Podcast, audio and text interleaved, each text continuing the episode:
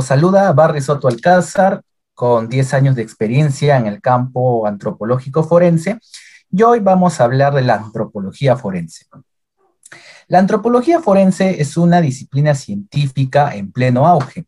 En las últimas décadas se ha dotado de un cuerpo de conocimientos de otras disciplinas científicas de las que originalmente se nutría, de manera que los conceptos clásicos de antropología forense, como el subcampo de la antropología física, o como la aplicación de los conocimientos de la antropología física en la identificación de restos más o menos esqueletizados, humanos o de posible pertenencia humana, se ha agregado a estos conceptos el estudio somatológico, tanto en cadáveres NN como en personas vivas, y el análisis cultural que en los últimos años ha tomado fuerza, sobre todo en conflictos sociales y en casos de delitos contra la libertad sexual.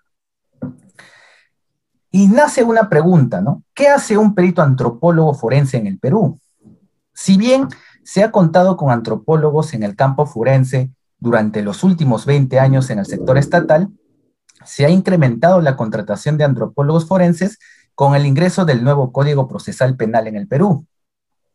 Actualmente las instituciones estatales como el Ministerio Público, el Ministerio de Justicia y la Policía Nacional del Perú Cuentan con peritos antropólogos en diversas áreas como en las divisiones médico-legales, servicios de criminalística, equipos forenses especializados en casos de lesa humanidad, en subsistemas especializados como es la eh, Fiscalía de Crimen Organizado, entre otros, donde básicamente se dedican a la búsqueda, recuperación e identificación de restos óseos, al análisis de intervalos post-mortem y tafonómicos, análisis de traumas socios antemortem, perimortem y postmortem y patologías, reconstrucciones craneofaciales o aproximaciones faciales, como también se le conoce, identificación de cadáveres NN, análisis facial mediante métodos morfocomparativos somatológicos, estimaciones de edad biológica en delitos de trata de personas, peritajes culturales y también actúan como, como testigos expertos en casos judiciales.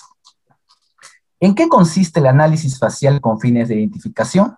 Bueno, el método morfo-comparativo de imágenes se centra al análisis, descripción y comparación de cada uno de los segmentos que compone el rostro, como puede ser la frente, las cejas, las orejas, la nariz, entre otros, ¿no? Y sus variables, el tamaño, la proyección, la inclinación, entre otros.